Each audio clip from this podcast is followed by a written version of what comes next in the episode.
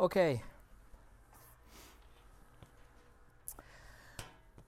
Ouvrons la parole de Dieu ensemble dans la première épître de l'apôtre Pierre. En Pierre chapitre 1.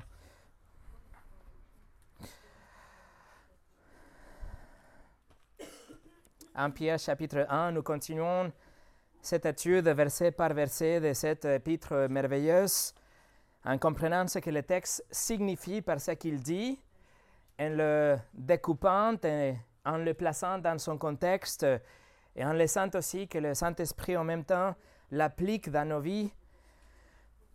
Cet épître écrit par Pierre qui aujourd'hui va nous apprendre, euh, encore une fois, il va nous parler de la joie ultime que nous avons d'appartenir à Dieu, de connaître que nous sommes sauvés, que nous avons la vie éternelle. Et la vie éternelle, c'est quelque chose que ça peut être, je pense, aujourd'hui la chose la plus précieuse, la chose que les hommes plus riches au monde essayent de trouver. C'est ce que des générations entières ont essayé de chercher. Et c'est même que ce que les entreprises Big Tech, la grande technologie euh, partout au monde, essayent aussi de découvrir la vie éternelle. La question est, comment un homme peut-il avoir la vie éternelle. Les milliardaires investissent leur argent pour essayer de trouver l'immortalité. Par exemple, Larry Ellison, un, des cinq plus riches hommes du monde, le fondateur de Oracle, le software pour euh, ordinateur, aussi Sergey Brin, le cofondateur de Google, aussi, par exemple, auprès de Gray, un scientifique qui fait des recherches par rapport à la médecine régénérative. Bien sûr, Mark Zuckerberg de Facebook ou Meta maintenant, euh, Peter Thiel, fondateur de PayPal, et bien d'autres. Tous ces gens-là, ils sont annoncés, ils sont investis de fortune pour chercher et trouver ce que Dieu a déjà dit que nous ne pouvons pas trouver, qu'il nous le donne en tant qu'un cadeau à travers de notre foi dans le Sauveur.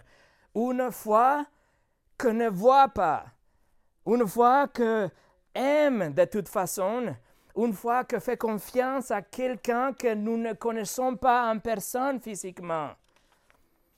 Aucune technologie, aucune somme de toute la richesse du monde ne pourra jamais acheter ou achever ou mériter la vie éternelle. La vie éternelle, c'est un cadeau que Dieu nous donne. Et le résultat de ce cadeau, c'est une joie indicible.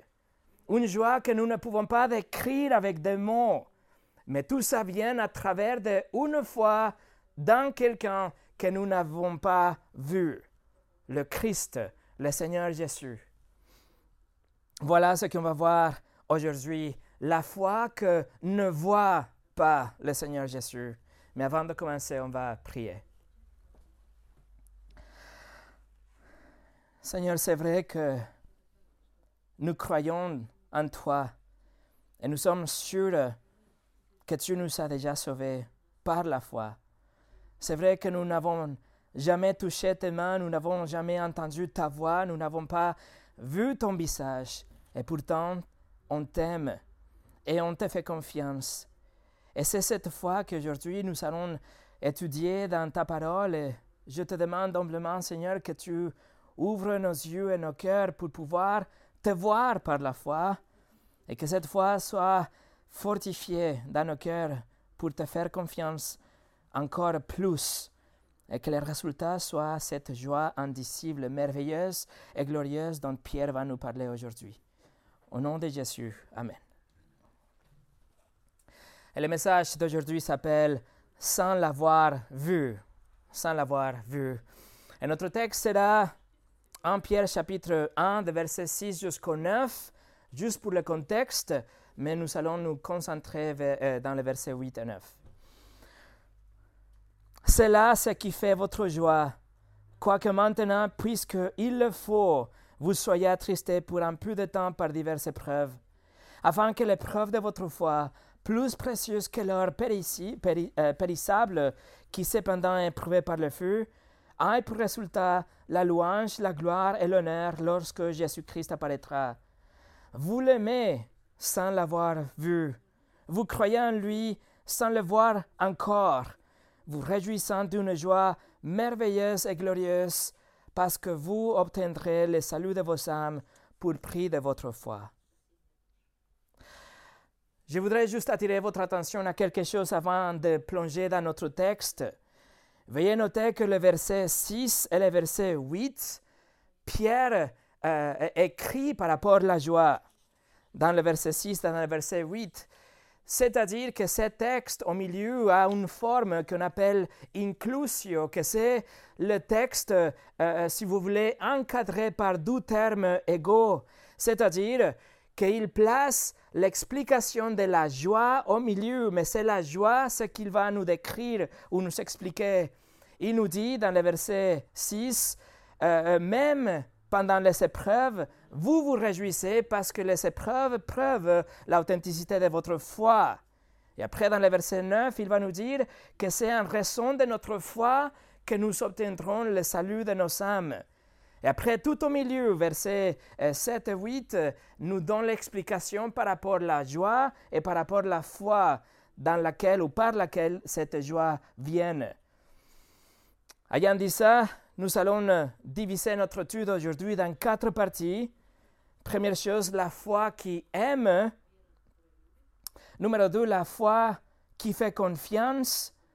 Numéro trois, la foi qui réjouit. Et finalement, la foi qui sauve. Numéro un, la foi qui aime.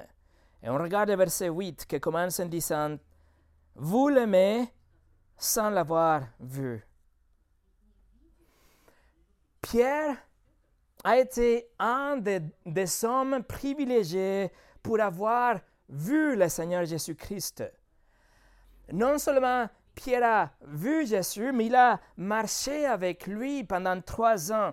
Non seulement il, était, il, faisait partie de la foule, c'est pas qu'il a marché juste avec lui pour trois ans, mais il était virtuellement présent dans chacun de ses miracles, dans chaque moment du ministère de Jésus. Mais non seulement ça, il était membre de ces douze apôtres.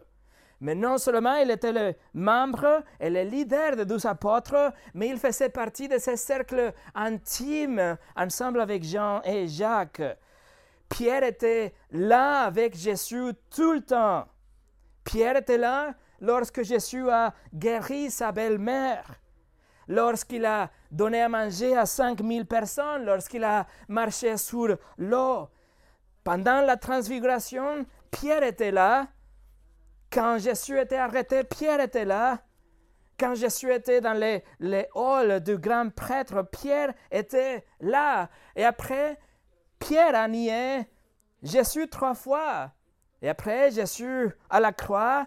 Et après, Jésus vivante. Pierre était là.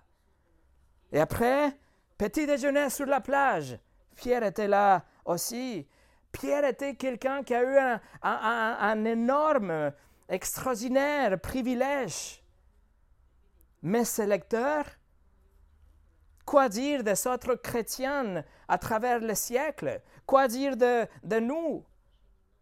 Avons-nous vu Jésus comme Pierre l'a fait? Et la réponse est clairement non. Nous avons 2000 ans d'écart. Nous sommes 2000 ans en retard. Nous n'avons pas eu ce privilège de voir euh, Jésus physiquement. Et Pierre est en train ici de reconnaître cette désavantage apparente que ses lecteurs ont euh, quand il écrit son épître, la désavantage apparente de l'Église. Et quand même, il dit, même si vous ne l'avez pas vu, vous l'aimez. La chose la plus importante pour l'Église, ce n'est pas ce qu'il voit en ce moment. En fait, dans le temps de Pierre, qu'est-ce que l'Église voit? L'Église voit la persécution et les épreuves, et il voit la mort. Mais ce n'est pas la chose la plus importante. C'est que c'est important, c'est de savoir qui ils aiment et avec qui ils sont engagés, même s'ils ne le voient pas, ils sont engagés avec le Seigneur Jésus-Christ. Et c'est très intéressant de savoir que Pierre, lorsqu'il écrit, sans l'avoir vu, vous l'aimez, le mot que Pierre utilise pour amour, c'est l'amour agapé.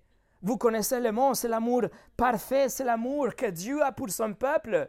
c'est l'amour sans condition. Et Pierre dit que l'Église persécutée aime de cette façon le Seigneur Jésus-Christ, même s'ils sont persécutés en raison de leur amour pour lui. L'amour agapé, c'est un amour de choix, c'est l'amour parfait, l'amour sans condition. Même si nous ne l'avons pas vu, nous l'aimons comme ça. Nous avons un amour pour lui agapé. Par contre, l'apôtre Pierre, la pierre de l'Église, le leader de douze, le plus proche de Jésus ensemble avec Jean et Jacques, lorsqu'il était confronté par une fille, il a renié Jésus pas une seule fois, mais trois fois. La nuit, de l'arrestation de Jésus a eu lieu 35 ans plus tôt et Pierre le sait, il avait nié son maître trois fois. Ayant vu Jésus, ayant été avec lui pendant trois ans, il avait trahi son meilleur ami et son maître. En plus, après la résurrection, lorsque Jésus lui a demandé trois fois s'il aimait avec un amour agapé, un amour parfait, Pierre a, il a euh, répondu, oui, je t'aime, mais je t'aime avec un amour amical. Je t'aime en tant qu'un frère. Je t'aime en tant qu'un ami. L'amour philéo. Alors c'est avec une grande humilité c'est même avec la douleur dans son cœur, je trouve que Pierre écrit ceci dans cet épître. C'est comme s'il est en train de dire, vous l'aimez sans l'avoir vu, mais moi, moi, je n'ai pas pu démontrer mon amour à un moment donné. J'ai échoué de faire ce qu'il fallait faire, mais vous, même si vous passez par des épreuves, même si vous êtes exilé dans des autres villes, même si Néro est derrière vous, vous aimez Christ avec un amour sacrificiel, avec un amour agapé. Vous voyez le cœur humble de Pierre. Et aussi, le verbe qu'il utilise, c'est dans l'actif présent, c'est-à-dire que c'est une action en continu. Pierre est en train de dire, vous l'aimez en continu. Votre amour ne change pas malgré les circonstances. Vous, Église, vous aimez le Seigneur d'une façon constante même si moi, que je l'ai vu, j'ai échoué. Mes amis, la, vraie foi aime. La véritable foi aime le Seigneur Jésus-Christ sans l'avoir vu. Et ça, c'est l'essence du christianisme, n'est-ce pas?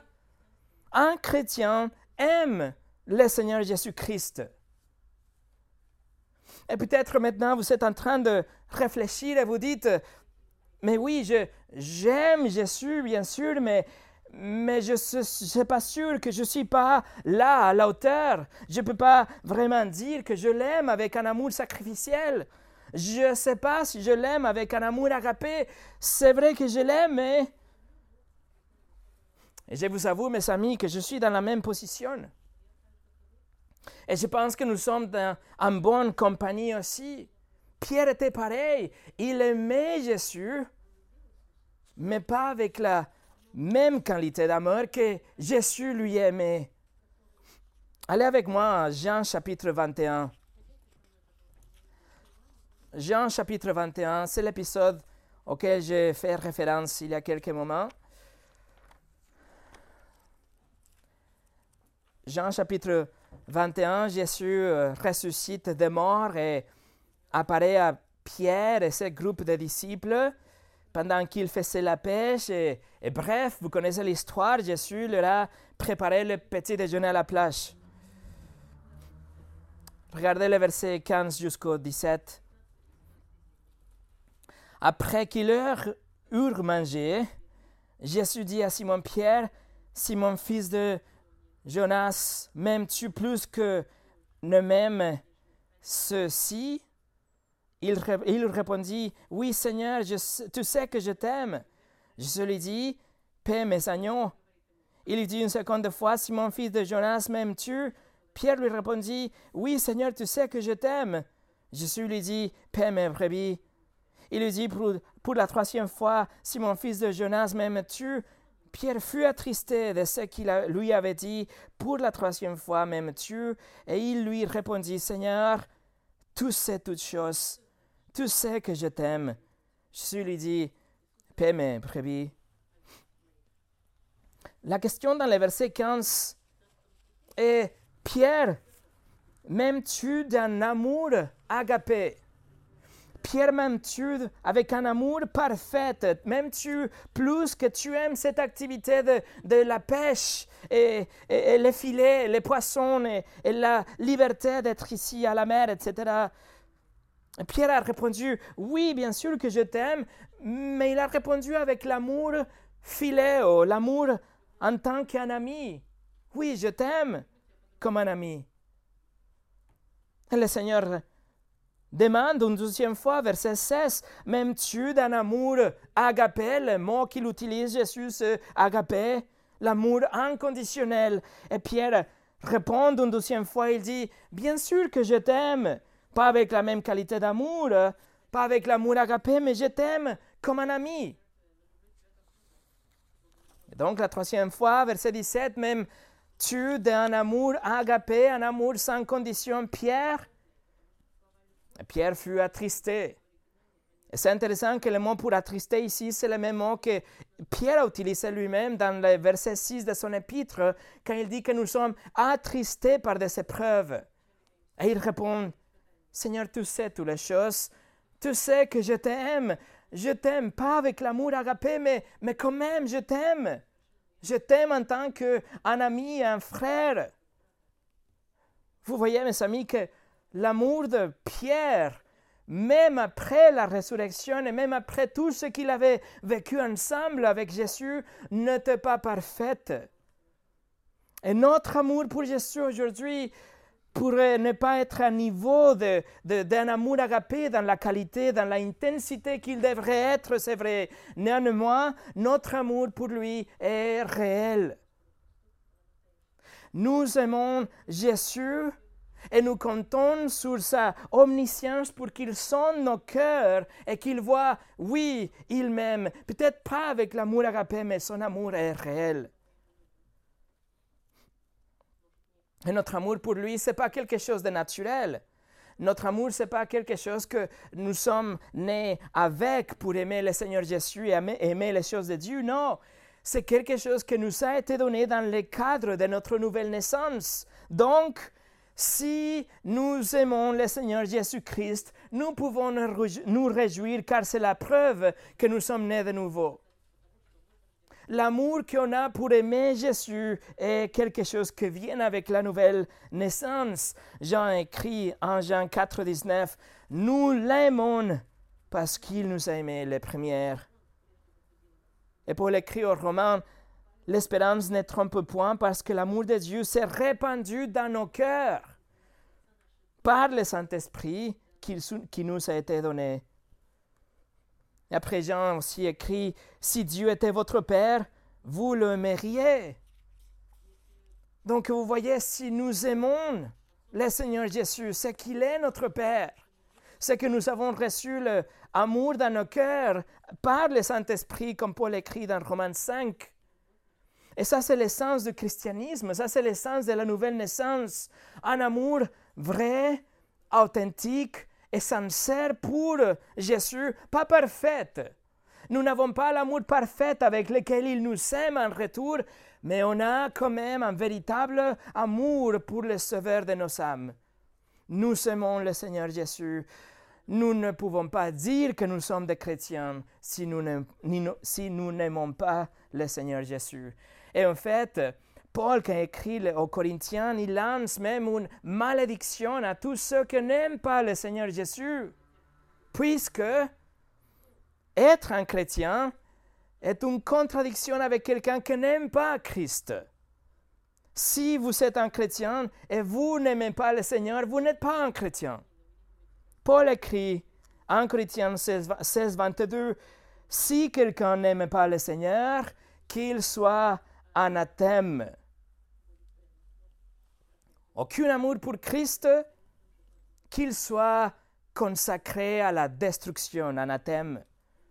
Parce que ça veut dire que vous n'êtes pas un chrétien et vous serez détruit. Vous êtes consacré à la destruction finale. D'autre part, si on a l'amour de Christ, pour Christ plutôt, ça veut dire que nous sommes nés de nouveau, que nous avons la grâce de Dieu déjà, que nous sommes nés de nouveau. Ephésiens 6, 24, que la grâce soit avec tous ceux qui aiment notre Seigneur Jésus-Christ d'un amour inaltérable. Mes amis, nous avons un maître invisible. Nous ne l'avons pas vu, nous ne l'avons pas touché ou entendu, et pourtant notre foi, par la foi plutôt, nous l'aimons. Nous avons un amour réel pour Christ. Non, notre amour n'est pas parfait. Et comme Pierre, nous répondons, Seigneur, sonde notre cœur pour voir que oui, on a un amour pour toi. Et parce que nous l'aimons, nous pouvons aujourd'hui nous réjouir en sachant que nous l'appartenons, en sachant que nous avons sa parole révélée et que nous sommes avec lui, nous serons avec lui pour l'éternité. Mes amis, humilions nos cœurs aujourd'hui. Demandons le Seigneur pour plus de foi et plus d'amour. Prions humblement comme dans Luc 17, 5. Augmente notre foi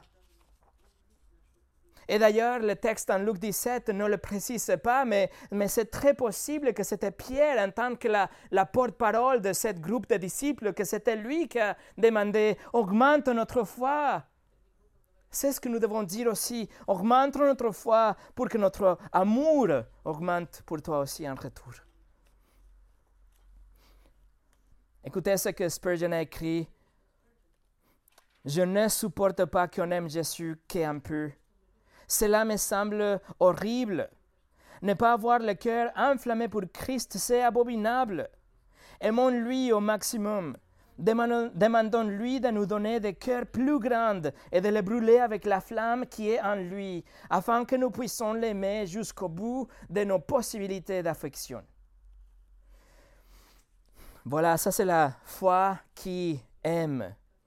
Numéro 2, la foi qui fait confiance. Et pour ça, on revient à 1 Pierre chapitre 1, verset 8. 1 Pierre 1, verset 8. Pierre écrit, vous l'aimez sans l'avoir vu, vous croyez en lui sans le voir encore. Alors Pierre continue dans le même raisonnement et il compare cet euh, euh, euh, privilège incroyable qu'il a eu d'être avec Christ personnellement pendant trois ans et la, le fait que même si l'Église n'a pas un tel privilège, nous croyons en lui sans le voir encore. Et les deux verbes croire et voir sont dans le continu. Il est en train de souligner que la confiance de l'Église et l'amour de l'Église sont permanentes. Ils sont vraiment engagés en continu envers les sévères, même s'ils ne le voient pas. Et les mots utilisés pour croire dans le verset 8, ce n'est pas, pas juste croire, mes amis, c'est très important de comprendre ce que pisteuo veut dire dans le grec. Ça veut dire faire confiance. Ça veut dire déposer votre vie dans quelque chose. Ça veut dire croire vraiment au point de, de parier votre vie sur l'objet de votre foi. C'est de faire confiance tellement que vous n'avez aucun doute de quelque chose. Vous êtes sûr par la foi, par cette confiance de quelque chose. Ça, c'est la foi que quelqu'un doit avoir pour vraiment sauter d'un avion. Si vous placez toute votre confiance dans le parachute, alors c'est pour ça que vous allez sauter parce que vous avez cru, vous étiez sûr à 100% que cette parachute s'ouvrirait et c'est pour ça que vous avez sauté de l'avion, vous lui avez fait confiance, vous avez déposé votre vie sur le parachute. Mais en fait, dans le verset 8, aussi le verbe pour croire est suivi par une proposition sur ou dans. Et c'est très intéressant de savoir que ces douze choses n'étaient jamais utilisées avant le Nouveau Testament. Croire sur, croire dans quelque chose. Mais Pierre écrit ça parce que notre foi est placée sur ou dans le Seigneur Jésus-Christ. Nous avons une confiance, euh, une forte confiance dans notre relation avec lui. Nous sommes sûrs qu'il est avec nous. Nous sommes sûrs qu'il ne va pas jamais nous laisser ou nous décevoir. Nous avons une relation personnelle avec le Seigneur. Et si quelqu'un place sa confiance en Dieu à travers Jésus pour les petites choses de la vie, pour les grandes choses de la vie, et il se laisse guider par sa parole et par sa providence, si vous lui donnez votre vie et votre autorité, le résultat, bien sûr, sera une joie merveilleuse. Le résultat sera une paix même dans le temps de guerre.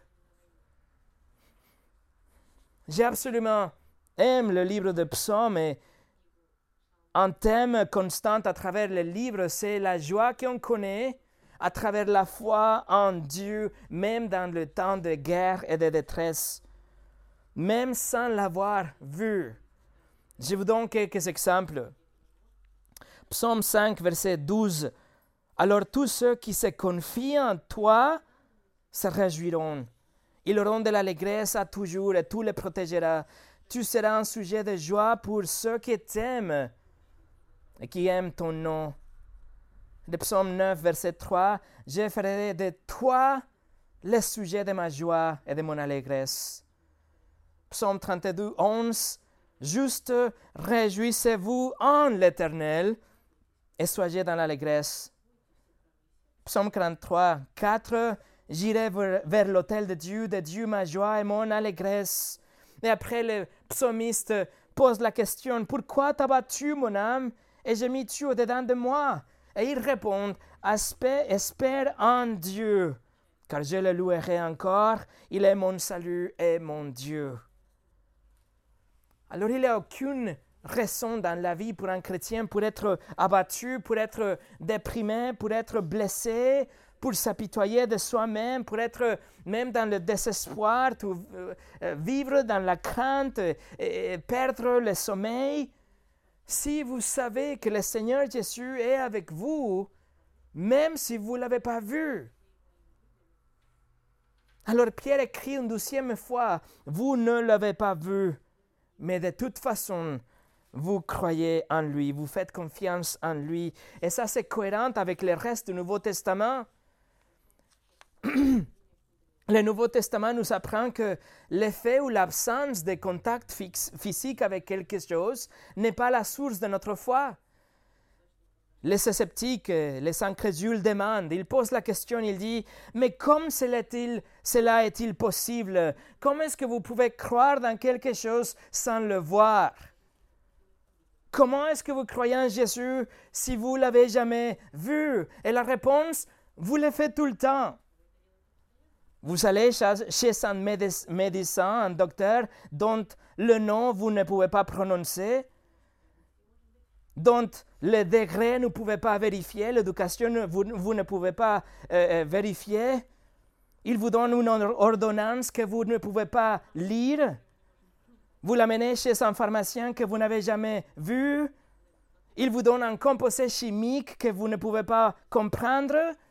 Vous rentrez chez vous et vous prenez la pilule trois fois par jour dont vous n'avez pas vu la production de cette pilule, tout en faisant confiance. Mais nous, nous connaissons le Seigneur Jésus-Christ et nous avons la foi, nous marchons par la foi. Vous connaissez le verset de Corinthiens 5, 7. Nous marchons par la foi et non par la vue. Donc cela ne nous dérange pas. Oui, on croit en Jésus sans l'avoir vu et on lui aime, on l'aime sans l'avoir vu non plus. Hébreu 11, 1 nous le dit aussi, la foi est une ferme assurance des choses qu'on espère, une démonstration de celles qu'on ne voit pas. Et le Seigneur Jésus était catégorique sur ce sujet aussi. Il a déclaré la bénédiction sur nous, sur nous tous, quand il a dit, Jean 20, 29, on l'a lu juste avant les chants, Bénis ceux qui n'ont pas vu et qui ont cru. Mes amis, ça c'est vous et moi. Ça c'est l'Église. Ça c'est les croyantes. Nous n'avons pas vu le Seigneur Jésus-Christ, mais nous avons placé notre confiance en lui, tout comme nous ferons si nous allons sauter dans un avion avec un parachute. Si vous allez sauter d'un avion, vous le savez, vous êtes sûr que la loi de gravité vous écrasera. Et de même, si on saute de l'avion de la vie à l'éternité, ce serait la loi de Dieu qui garantit que nous serions détruites. Nous avons transgressé la loi de Dieu avec le mensonge, avec le vol, avec la convoitise, les blasphèmes, et Dieu doit punir chaque péché parce qu'il est saint, parce qu'il est juste et parce qu'il est bon. C'est sûr qu'il va punir les terroristes, ne vous inquiétez pas. Mais il ne va pas s'arrêter là. Il va punir les menteurs, les blasphémateurs, et nous aurons un gros problème si nous sautons de cet avion de la vie sans un parachute. Mais le Seigneur Jésus est mort à la place du pécheur. Il a satisfait la justice divine pour que notre dossier soit fermé et classé. Nous avons enfreint la loi de Dieu, mais Jésus a payé la main devant le juge, de l'univers, avec sa vie parfaite, avec sa mort et avec sa résurrection. En réponse, ce que nous, on doit faire, c'est de nous repentir et croire en lui, mais pas croire qu'il a existé. C'est placer votre confiance en lui, tout comme nous le ferions avec un parachute. Et si on se répand, si on place notre confiance en lui, on lui donne notre vie pour dire d'une autre façon, alors il nous, nous accorde la vie éternelle. Il nous donne le pardon des péchés et ce que tous les milliardaires essayent d'obtenir, la vie éternelle, il nous la donne en tant qu'un cadeau. En fait, Laissez-moi attirer votre attention sur ce petit mot encore dans le verset 8. Vous voyez le mot encore. Littéralement, ça veut dire maintenant ou immédiatement ou, tout de suite. Ça veut dire que le verset 8, nous pourrions le traduire comme Vous l'aimez sans l'avoir vu, vous croyez en lui sans le voir maintenant, sans le voir aujourd'hui, immédiatement. Nous ne pouvons pas le voir maintenant, mais cela implique, cela nous donne l'assurance que oui, un jour nous allons le voir. Un jour, nous serons face à face devant notre Sauveur et Seigneur. Seigneur. Et l'apôtre Jean le confirme aussi dans le livre de l'Apocalypse. Il dit, euh, euh, Apocalypse 22, il n'y aura plus d'anathème. Le trône de Dieu et de l'agneau sera dans la ville, ses serviteurs le serviront et verront sa face. Et son nom sera sur leur front. Un jour, notre foi deviendra une réalité. Un jour, nous allons voir face à face le Seigneur invisible aujourd'hui. Et Job aussi, Job, il espérait aussi ce jour-là, quand ses yeux seront euh, euh, libres de toute larmes pour pouvoir voir clairement, clairement le Seigneur et Sauveur.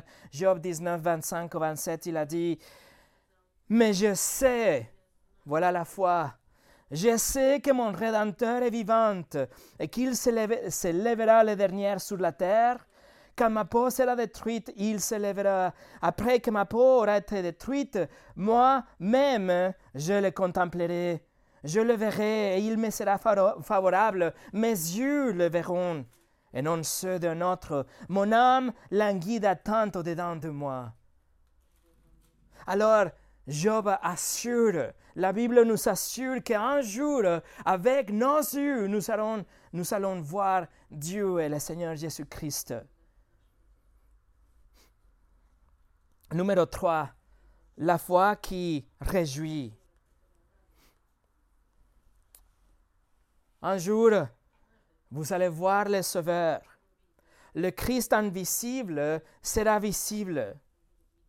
N'y a-t-il pas de la joie dans cette réalité? N'y a-t-il pas de la joie dans cette promesse? L'apôtre Pierre répond dans le verset 8, il dit non. Il n'y a pas de joie. Il dit, il aura une joie merveilleuse et glorieuse.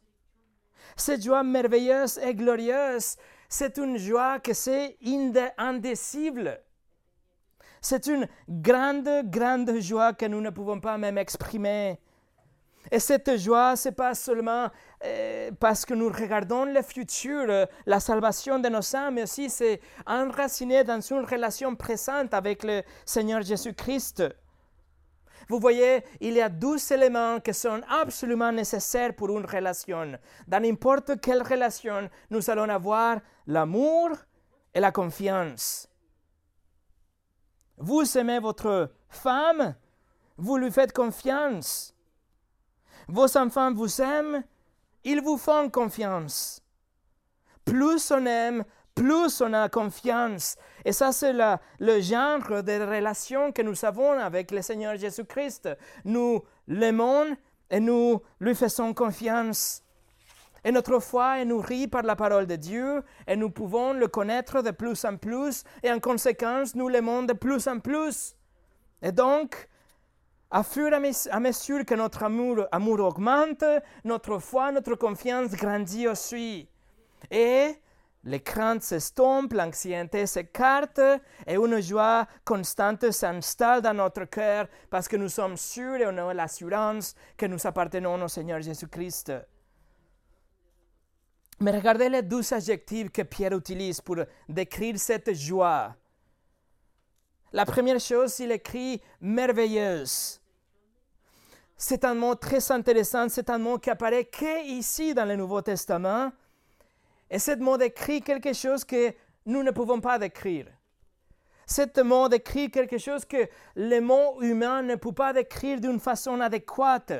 C'est quelque chose que c'est inexprimable, indicible. Nous n'arriverons jamais à pouvoir décrire ou, peindre la réalité de cette joie. Et le deuxième mot qu'il utilise, c'est glorieux. Alors il met merveilleux, indicible, inexprimable avec, glorieux ensemble. Et ce deuxième mot glorieux cette, cette euh, euh, gloire de Dieu dans l'Ancien Testament, cette radiance euh, brillante qui entourait la présence de Dieu dans l'Ancien Testament. Et Pierre nous dit que notre joie, c'est, si vous voulez, imprégner ou infuser avec cette lumière qui rayonne, cette, cette gloire de Dieu. C'est comme si on habitait dans la présence de Dieu jour et nuit. Ça, c'est la joie, mes amis, d'être un chrétien. C'est la joie du paradis avant le paradis. C'est la joie de, qui vient avec la communion fraternelle. C'est la joie qui vient avec le, chant de louange. C'est la joie qui vient avec l'étude de la parole, avec la, la prédication et la communion. C'est le Christ invisible que nous pouvons voir à travers sa parole. C'est comme si la foi a des yeux. C'est comme si le miroir de notre foi, c'est la parole de Dieu et c'est à travers de elle que nous pouvons voir des choses que nous ne pouvons pas décrire autrement. Et pour finir, numéro 4, la foi qui sauve. La foi qui sauve. Versets 8 et 9. Vous l'aimez sans l'avoir vu, vous croyez en lui sans l'avoir encore, vous réjouissant d'une joie merveilleuse et glorieuse, parce que vous obtiendrez le salut de vos âmes pour prix de votre foi. C'est une, voilà la section que Pierre a commencé dans le verset 6 en parlant, avec, euh, euh, euh, en parlant de la valeur de notre foi par rapport à l'or, des métaux précieux qu'on a vu la semaine dernière. Le, métal, le métal le plus précieux va périr, mais notre foi, c'est à travers euh, notre foi, par la grâce à travers notre foi que nous pouvons recevoir la vie éternelle. Nous avons dit que l'or, les jade, le pétrole, la crypto-monnaie, la technologie, rien de ces choses peut apporter la immortalité.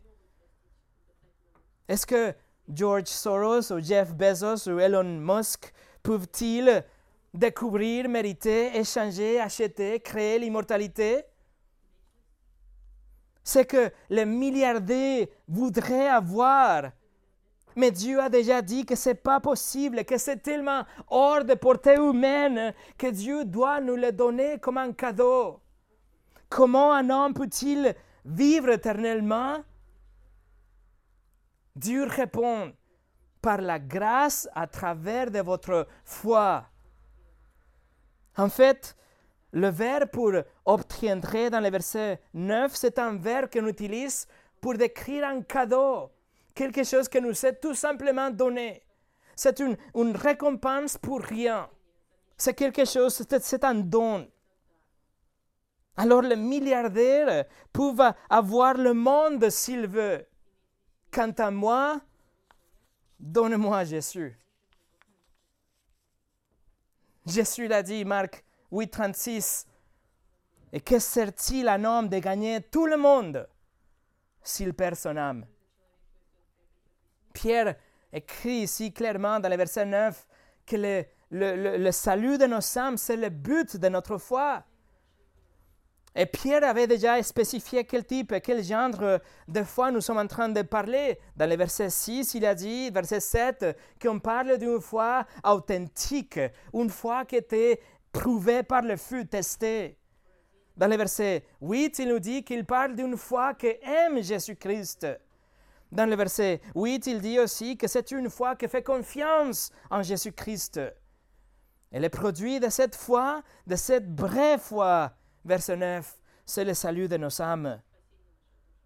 Ce que l'argent ne pourrait jamais acheter, mes amis, ce que la religion ne pourra jamais convaincre, ou ce que la guerre ne peut pas prendre par la force, ce que les bonnes sobres ne pourront jamais soudoyer le juste de l'univers, Dieu nous le donne gratuitement, à travers notre foi en Christ seul.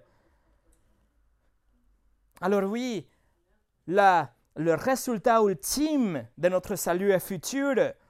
Mais Pierre est en train de parler du présent aussi. Ce verset est écrit dans le présent. Il écrit, vous êtes en train de recevoir. Vous êtes en train de recevoir le produit de votre salut et l'écrit. Donc cela ne, fait pas référence seulement à la vie éternelle à la fin, mais il nous dit que nous sommes en train de vivre aujourd'hui des résultats de notre, euh, de notre salut déjà, de notre nouvelle naissance, cette nouvelle relation avec Dieu. Nous sommes déjà délivrés du péché, délivrés de la condamnation du péché, de la culpabilité du péché. Nous n'avons pas de la colère de Dieu sur nous. Nous sommes sauvés de l'ignorance aujourd'hui, de la détresse, de la confusion, euh, nous avons aujourd'hui le pouvoir pour résister et pour nous échapper de la tentation. Et nous aimons le Seigneur Jésus et nous lui faisons confiance et nous pouvons nous réjouir aujourd'hui parce que ce sont des produits de notre, de notre salut. Alors oui, le salut est, est futur, le résultat ultime c'est futur. Mais aujourd'hui, nous vivons quand même des résultats qui ont commencé avec la réalité de notre conversion. Mais le but ultime, c'est futur, non moi. Donc Pierre ne nous écrit pas que nous serons sauvés aujourd'hui de la persécution. C'est pour ça, dans le verset 5 et dans le verset 9, lorsqu'il parle du salut dans le deux il veut s'assurer qu'on comprenne que c'est pas qu'il ne parle pas du présent, il ne veut pas que le lecteur fasse une mauvaise interprétation. Dieu ne nous promet pas la délivrance de la persécution aujourd'hui. Pierre pointe à l'avenir. Il ne parle pas de la délivrance de la maladie ou la délivrance de la critique de quelqu'un du chômage ou des enfants rebelles ou tension dans le mariage. Non, il pointe vers le futur. Verset 5, il écrit le salut qui est prêt à être révélé dans les derniers temps. Et dans le verset 9, il dit que c'est le salut de vos âmes, le salut futur. Alors Dieu ne nous promet pas de la délivrance aujourd'hui physiquement, mais il est engagé à tenir sa promesse d'une délivrance spirituelle future au prix de votre foi. Et c'est là qui fait notre joie. C'est une joie merveilleuse et glorieuse, le salut de nos âmes a prix de notre foi. Nous aimons à celui que nous promet la vie éternelle. Et tous les milliardaires peuvent avoir tout ce qu'ils voient, mais nous, nous aimons et nous faisons confiance en celui que nous ne voyons pas, mais que nous connaissons de toute façon. Et par la grâce et à travers de la foi, il nous donne le salut de nos âmes. Comment un homme peut-il vivre éternellement? Réponse, par la grâce à travers de la foi. Une foi qui aime le Seigneur Jésus sans l'avoir vu, qui fait confiance en Jésus sans l'avoir vu non plus encore, une foi qui se réjouit et une foi qui sauve. C'est ça, mes amis, la joie merveilleuse et glorieuse. Mais tout commence par la foi. Prions ensemble.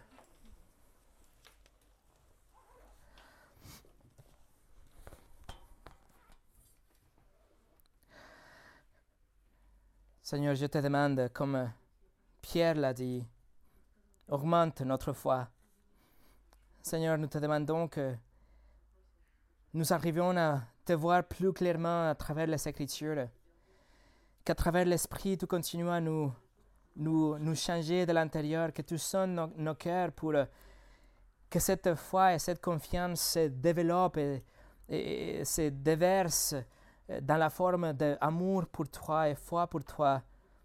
Seigneur, nous ne voulons pas voir autour de nous, nous ne voulons pas, nous ne voulons pas être distraits avec les choses du monde aujourd'hui, nous voulons garder nos yeux fixés sur toi et que cette foi augmente et qu'après que cette foi euh, augmente, que nous arrivions quand même à partager notre foi avec les autres et que les gens arrivent à voir l'amour que tu as pour eux et qu'ils t'aiment en retour. Et Seigneur, et même si notre amour aujourd'hui pour toi n'est pas parfait, Seigneur, nous te remercions parce que nous avons l'amour pour toi et cela nous encourage. Et cela nous dit que nous t'appartenons, que nous avons reçu cet amour surnaturel pour après le verset de retour en toi. Seigneur, augmente notre foi, augmente notre amour en toi et utilise-nous, Seigneur, dans cette ville pour que nous soyons des porteurs de cet amour, de de cette foi et que les gens autour puissent arriver à connaître cette joie merveilleuse et glorieuse. Au nom de Jésus. Amen.